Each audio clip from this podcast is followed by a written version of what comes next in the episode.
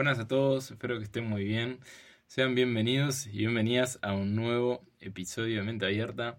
Mi nombre es Jerónimo y en el día de hoy vamos a estar hablando sobre el enneagrama, más concretamente sobre el eñatipo 1. Vamos a empezar a describir estos subtipos de dentro del enneagrama. Y bueno, te quería recordar que hagas el test para saber qué eñatipo sos, que te lo voy a estar dejando el episodio, en el primer episodio de Enneagrama. Voy a ver si también lo puedo dejar en este.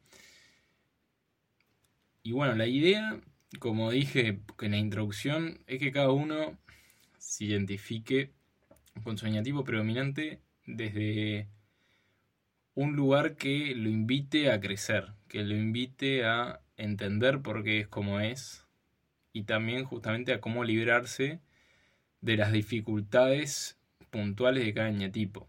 Obviamente que este es un trabajo que es para toda la vida muchas veces, no es que, que uno lee un poco de enegrama y dice, hasta ya entiendo todo y soluciono todas mis dificultades, pero es un muy buen paso para empezar. Y también antes de empezar con estos capítulos, quiero aclarar que la información de señatipos puede ser movilizante para algunas personas, porque como dije, o sea, estamos hablando de que desarrollamos una personalidad a través de una herida de nacimiento, que formamos toda una realidad inventada en nuestra cabeza de cómo somos, y para mucha gente puede ser este, muy movilizante, por eso digo siempre que hay que tomárselo con calma. Y bueno, si sentís que necesitas trabajar esto de otra manera, eh, los terapeutas gestálticos, más que nada, son, trabajan mucho en enneagrama, así que te recomiendo alguno eh, que capaz que te pueda ayudar si, si te impactó mucho esta información o por ahí lo que fuera, igual cualquier cosa, también me puedes escribir. Pero bueno, dicho esto, empezamos con el eñatipo 1. El eñatipo 1 se le llama el reformador, el maestro, el moralista, el perfeccionista, el que organiza las cosas. Es, como siempre digo, está bueno ya ir pensando, yo siempre tengo a alguien en la cabeza cuando hablo de esto, porque si algo me ha ayudado para estudiar y comprender las cosas es tener a alguien que refleja eso que estoy estudiando, me ha ayudado mucho como a que se me almacene la información. Entonces, bueno, aparte es una persona bastante cercana a mí, pero, pero bueno, también te vas a ir dando cuenta a medida que, avance esto, eh, con qué personas de tu entorno pueden ser un niña tipo 1. Pero bueno, el deseo que tiene el niña tipo 1 es de, ser bueno, de ser correcto, de sobre todo no ser corrupto y alzar unos valores morales que a veces pueden abrumar a muchos. Y el miedo justamente es un poco lo opuesto que vendría a ser el, ser corrupto, el ser perverso, el ser defectuoso, el ser imperfecto. Su pasión, como le había mencionado en el capítulo introductorio, es la ira, o sea, eso es cuando entra el ego, es lo que más le sale la furia dentro de la línea tipo 1, cuando, cuando no le salen las cosas como él pretende. Y luego el mensaje que tiene como, como el inconsciente, que son estos mensajes que nos llegan, que nos están guiando la vida, le dice que si es bueno y, virtuoso, ¿no? Si, si, si logra alzar ese ideal de perfección junto con sus valores morales, es que está haciendo lo correcto y es lo que tiene que hacer. Entonces son personas que internamente muy internamente. Esto, además, como el leñatipo 1 es un leñatipo muy reprimido, es muy difícil que cuando esté identificado con el ego llegue a conectar con esto, que es que realmente en el fondo se siente imperfecto y por eso quiere ver el mundo perfecto. Porque siempre está luchando desde, desde el lugar de que él quiere ser perfecto. Y bueno, y no permite la imperfección ni en él ni en los demás, pero eso justamente nace de una carencia, ¿no? de, una imperfección que se siente, realmente que le falta algo para ser perfecto. Bueno, ¿y, cuáles son las motivaciones? ¿no? ¿Qué es lo que buscan estos, estos. Y por eso también se llaman reformador, porque son personas que, si conoces alguna, tienen como una misión muy clara en la vida y quieren hacer el mundo mejor de alguna manera. Justamente utilizan a su beneficio, o al menos eso es lo que deberían aprender, ¿no? Utilizar ese beneficio de querer ver el mundo perfecto todo el tiempo para, justamente, si quiero ver el mundo perfecto, ¿cómo hago para convertir ese mundo perfecto? Si lo veo tan imperfecto, ¿no? Y tratando de arreglar todo, bueno. Por eso son personas que al ver tanto la imperfección se enfocan en las cosas que, pueden mejorar y por lo general cuando encuentran, bueno, mi misión es mejorar o perfeccionar esto o traer esto para mejorar el mundo, lo tienen muy claro. Y eso es como, como se fijan en eso y por lo general lo cumplen, por lo cual es un niñatipo que emprende eh, por lo general cambios sociales importantes, es decir, es un niñatipo que colabora mucho en todo lo que tiene que ver con, con reformas de todo tipo y el progreso, diría yo, de, la humanidad ¿no? en, ese aspecto. Y lo que hacen es, con esta misión, propagan una serie de valores este, positivos y para eso como que realizan grandes sacrificios personales en pos de esa misión que tienen también.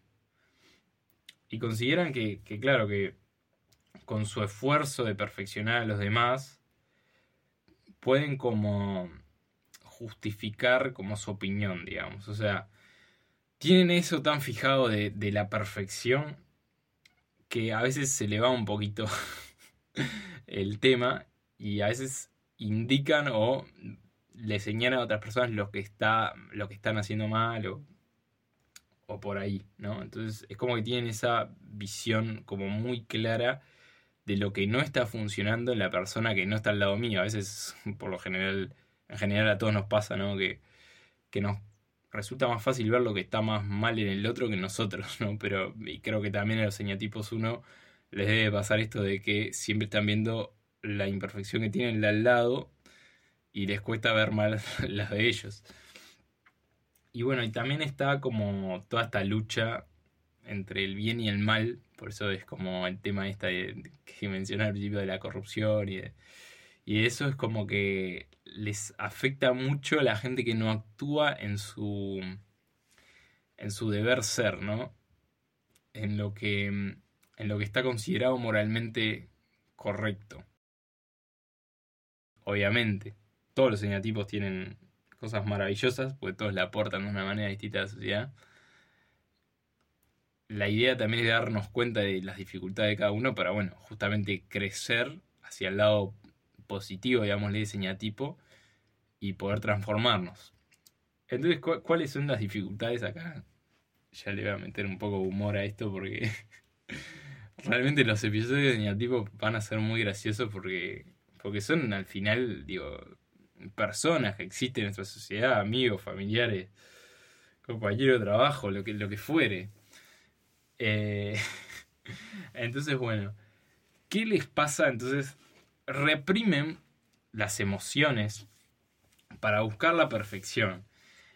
Y cuando las cosas no salen, explotan y atomizan. Realmente atomizan porque lo que les pasa es que cuando algo no sale de acuerdo a lo que ellos creen que es lo correcto, bueno, agarrátelas y estás al lado y vos no hiciste, no colaboraste con, con, o no hiciste bien tu trabajo al lado de una niña tipo 1 porque te lo va a restregar en la cara y va a explotar y probablemente te empieza a gritar y te empieza a decir, esto no es lo que yo te pedí que hicieras así, o todo lo que te imagines que tenga que ver con lo que el neatipo 1 piensa que vos tenés que hacer, te lo va a señalar muy críticamente, señalándote todos los errores que cometiste.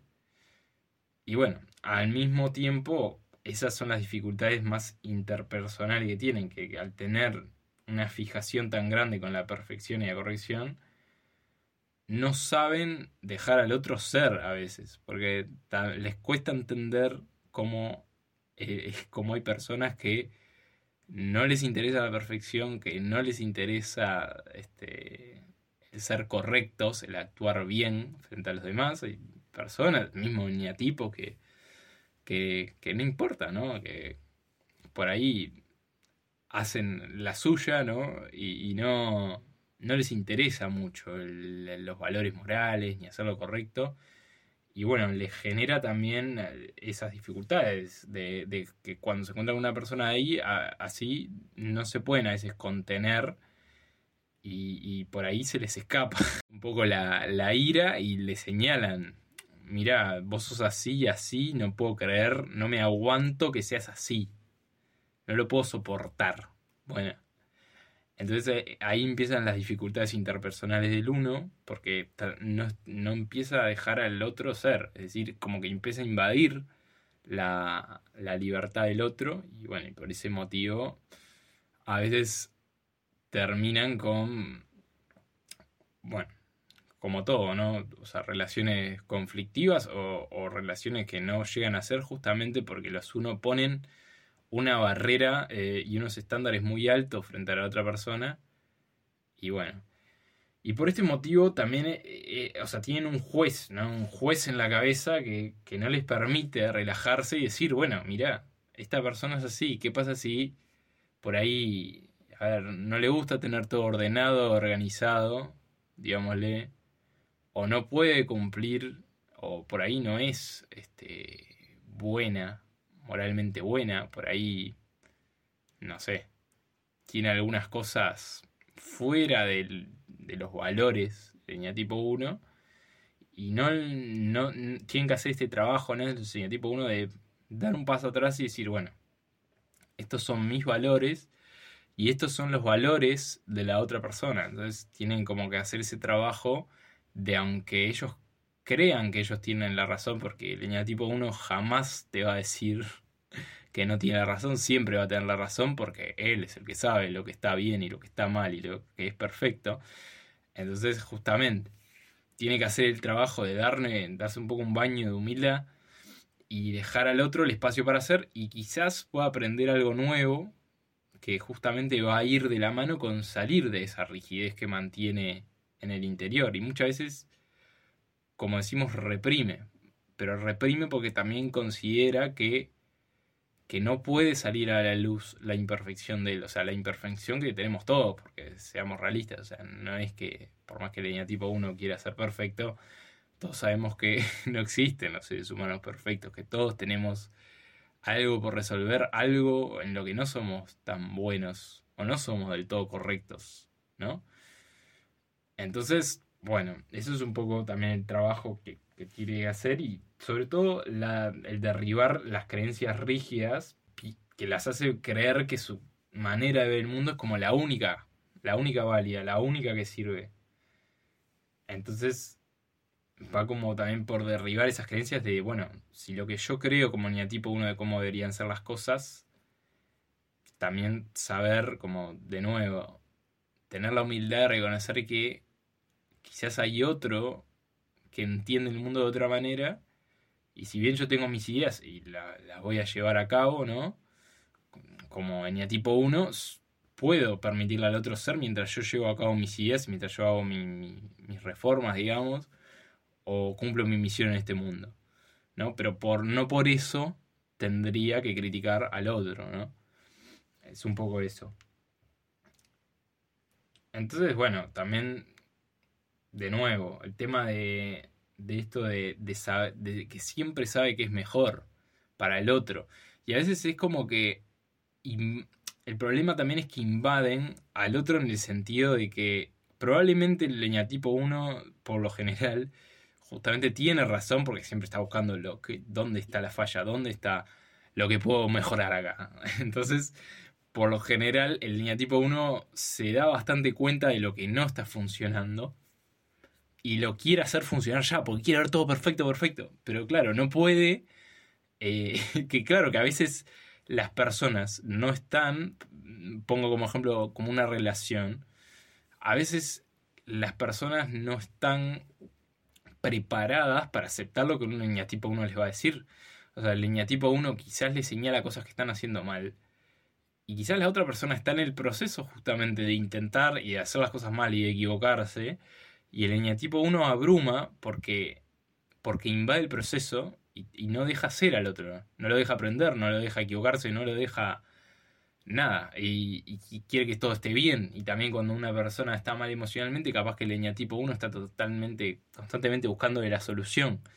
Y quiero la solución ya para ayudar a esto y quiero ya ya que se mejore y quiero entonces al querer mejorar todo al querer perfeccionar todo también entran estos conflictos con otras personas porque ya sabemos que no es cuestión de que por más que alguien de fuera nos señale lo que estamos haciendo mal, a no ser que nosotros lo, lo aprendamos dentro de nuestro propio proceso, reflexionando con, con un, digamos, aplicando la introspección, es muy, o sea, nunca vamos a generalmente a darle vuelta la tuerca, digamos, a algo muy complejo solo porque venga un niño tipo uno y nos diga, bueno, mira, acá está el problema por más que, como decía ¿no? en el episodio de psicoterapia, creo que fue, por más que alguien venga y te diga, mira, tu problema emocional es este y este, por más que tenga toda la razón del mundo, si no hacemos nuestro propio proceso es muy difícil. O sea, sí, puede ser ese el problema, pero sigo sintiendo lo mismo, ¿me explico?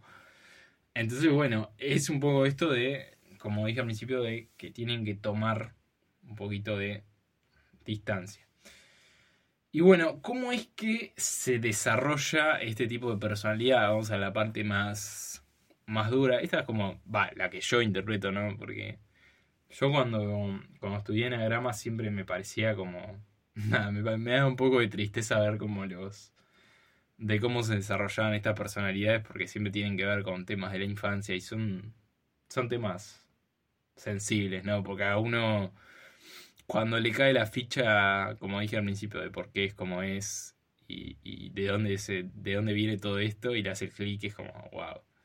Este, pero bueno, eh, los uno desarrollan esta personalidad porque se identifican con alguno de, sus padres, de, sus cuidadores, de manera negativa, digamos. Es como que hay un distanciamiento entre, entre algunas de sus figuras de apego principales. Y entonces lo que hacen como por ahí no se sienten del todo valorados o no forman un vínculo tan intenso, lo que tratan justamente es de compensar eh, ese vínculo que no fue perfecto con la perfección. O sea, hacen ver justamente a su figura de apego que ellos son perfectos y asumen como ese rol también dentro de la familia a medida que van creciendo. Entonces es todo como una búsqueda constante para poder mostrarle a la figura de apego que ellos este, pueden y pueden asumir también ese rol solos, que también es como un poco lo otro, porque como no tuvieron quizás ese vínculo tan fuerte con los progenitores o positivo, por ahí también como que empiezan con esto de, bueno, yo tengo que ser perfecto y yo lo puedo hacer solo y voy a hacer todo como, como bien, ¿no? O sea, va un poco, un poco por ahí. Y en conexión con esto, que creo que es como lo más visible de los uno, es que desarrollan la, la responsabilidad ¿no? y la seriedad a una edad muy temprana. Y esto también tiene que ver como, como lo que querían cumplir de las expectativas de los padres, o sea, lo que justamente no tuvieron como ese vínculo cerrado con los padres, esperaban que justamente este, los padres quizás también esperaban de ellos, ¿no? Es como que hay una, un tema recíproco acá, de que, de que esperaban de ellos o ellos esperaban, entendían que los padres esperaban de ellos, el tema de que asumieran eh, la responsabilidad, ¿no? De, ser, de ser alguien este, con estos estándares tan altos, con estos valores tan altos, o sea, alguien como de referencia fuerte. Entonces, claro, es, es muy duro porque porque por ahí te encontrás, ¿eh? Y mirá que no, que esto se ve como hasta en niños y todo como van creciendo, de que, de que si bien obviamente no está desarrollada la personalidad todavía, ya tienen indicios de esto justamente por, por la infancia. Y claro, y se ven como para seguir con el ejemplo este, ¿no? Que ven como, como el mundo muy eh, cerrado, o sea, lo, ven como, como algo de, bueno, de, que se hacen adultos, digamos, siendo niños, muchas veces. O sea, asumen responsabilidades que por ahí no les competen para, para su edad ni siquiera. Y así, sigamos subiendo en las escala, subiendo de años. Y cuando se hacen más grandes también tienen como esta dificultad de simplemente como chill out, ¿no? como relajate, divertite un poco, ya está, no son tan importantes tus valores tampoco, tampoco tenés por qué estar cumpliendo eh, ciertas cosas todo el tiempo, o, por qué no te permitís que te salga alguna falla, ¿no? ¿Por qué no te permitís cierta incorrección moral? Que a veces viene bien. Porque, porque sí, que está bueno, bueno, soy este acá el que. el correcto, el, el señor, la señora acá nadie me puede decir nada porque soy así, asá. Pero de vez en cuando está bueno. Mandarse, no sé, un chiste de humor negro, reírse de alguna, alguna cosa fuera de lugar para los uno, ¿me explico? Porque para los uno como, como tienen los valores, como esta, este moralismo tan alto. Bueno, por ahí reíte de alguna cosa que salga de tus valores, o sea, flexibilizar los valores.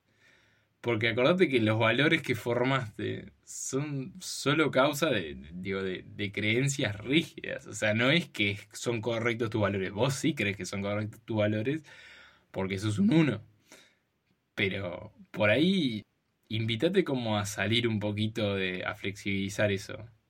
A, por ahí a justamente a, a congeniar con gente que la veas súper este, vaga o imperfecta, ¿no? A gente que, veas que por ahí no, no encaran nada, como quien dice, porque los uno tienen como esto de, de, de, bueno, como venía mencionando, de, la organización, de la planificación, de todo.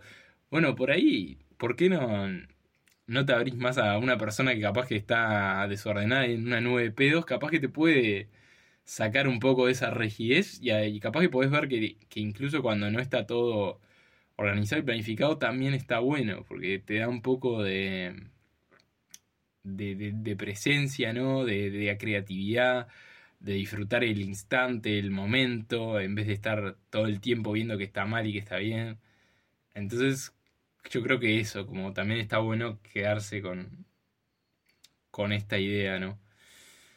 Pero bueno, eso fue como, como lo último, lo que sí quiero mencionar es el tema del ala. Porque, ¿qué pasa? Eh, ya lo había mencionado en la introducción, pero vamos de nuevo. El tema es que acá tenemos 1 a la 9, o sea, el 1 que se combina con el leñatipo 9, y el 1 a la 2, o sea, el 1 con el leñatipo 2. Entonces, a veces pasa que el leñatipo predominante, o sea, en este caso, digamos, el 1, por ahí sos uno y decís, pa, pero esto es como muy duro o está muy polarizado, capaz lo puedes ver así. Porque, ¿qué pasa? Cuando lo combinás con el, con el 9 o con el 2, que justamente tenemos alguna de esas dos inclinaciones, ¿no? De la, del ala, ahí seguramente te cierra mucho más y digas, ah, sí. Es como que tengo esto de componente principal, pero mira, tengo esto que es como que le da para el otro lado, ¿no? Porque a veces siempre te va a pasar que los señatipos tipo secos, así, o sea, eh, los señatipos centrales cuando uno los describe parecen como muy duros, como muy eh, idos al extremo, pero te vas a dar cuenta que no están así cuando veas las alas, ¿no? Pero bueno, el ala 9, ¿no? El ala 9, que es el, señatipo 9 es el pacificador, que está, eh, obviamente le voy a dedicar un capítulo a cada uno, pero el ala siempre la voy a mencionar. Pero para brevemente, ¿no? pero por eso si, si sentí que es tu ala, después la buscas y te va a cerrar bien el leña tipo 1 a la 9 lo que tiene es que es un poquito más em, calmado, digamos. O sea, al ser, estar unido con este 9 que es el pacificador, tiene un poquito más de, justamente, de, flexibilidad en, el tema de, más de entender al otro, de dejarse al otro, como que lo tiene un poquito más, digamos, trabajado, no, porque no es un tema de trabajo, sino que simplemente al combinar esas dos características, es un poco más pasivo. Obviamente la ira y todo, todo lo demás sigue estando, por eso no te, no te no preocupes. Y, se llama el idealista. Porque bueno, son, son personas como muy juiciosas y al mismo tiempo muy perceptivas eh, del otro y justamente combinado con, todo el tema del reformador, tienen como ideales, de ideales de cómo, de cómo pueden cambiar el mundo por lo general. Y bueno, y después lo que están combinados con, con el ala 2 eh, son personas que justamente utilizan estos valores y estos ideales y estos principios para, eh, mezclado con el 2, ¿no? Para utilizarlos al servicio del otro, ¿no? Y a la empatía de la compasión por el otro y por eso no son tan idealistas, digamos, como, como los del 1 a la 9, sino que son más, eh, digámosle, más de ir, de no de querer cambiar el mundo, ¿no? Pero sí cambiarlo uno a uno, ¿no? O, sea, ir, por eso son personas que muchas veces, eh, como se dedican como al tema más social, como al tema de atender a las necesidades del otro, a ver qué le falta al otro, pero con sus valores de por qué, de por qué hacen lo que hacen, ¿no? De por qué es lo correcto lo que hacen también. Espero que más o menos se haya entendido, pero es más que nada eso, es como son muy comprensivos con los demás y lo, se basan la vida en, en vivir lo, lo, que ellos predican o lo que creen que es lo, lo más correcto. Pero bueno, esto de las salas, como te digo, siempre es para investigarlo por la cuenta de uno, porque es algo ya más específico. Pero bueno, espero que, te haya gustado este episodio de Leña Tipo 1. Espero que se haya entendido más o menos. Acordate que ya lo dije como 20 veces, ¿no? Pero todo esto no es que sea blanco-negro. Todos tenemos un poquito todos los señatipos y hay uno que resalta por encima de, de otros.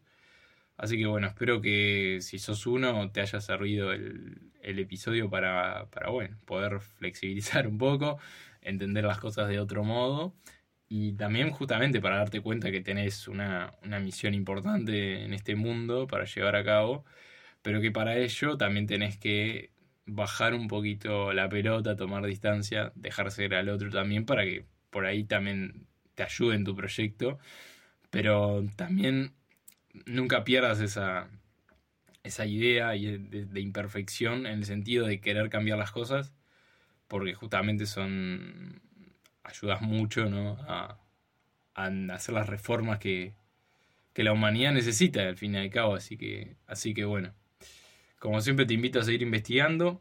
Me podés seguir en redes sociales, arroba abierta podcast guion bajo en Instagram. En Spotify acordate de seguir, el podcast, de puntuarlo para que más personas lo puedan escuchar. Y en YouTube de comentar, darle like, suscribirte. Así que bueno, espero que te haya gustado y nos estamos viendo en el próximo episodio. Chau, chau.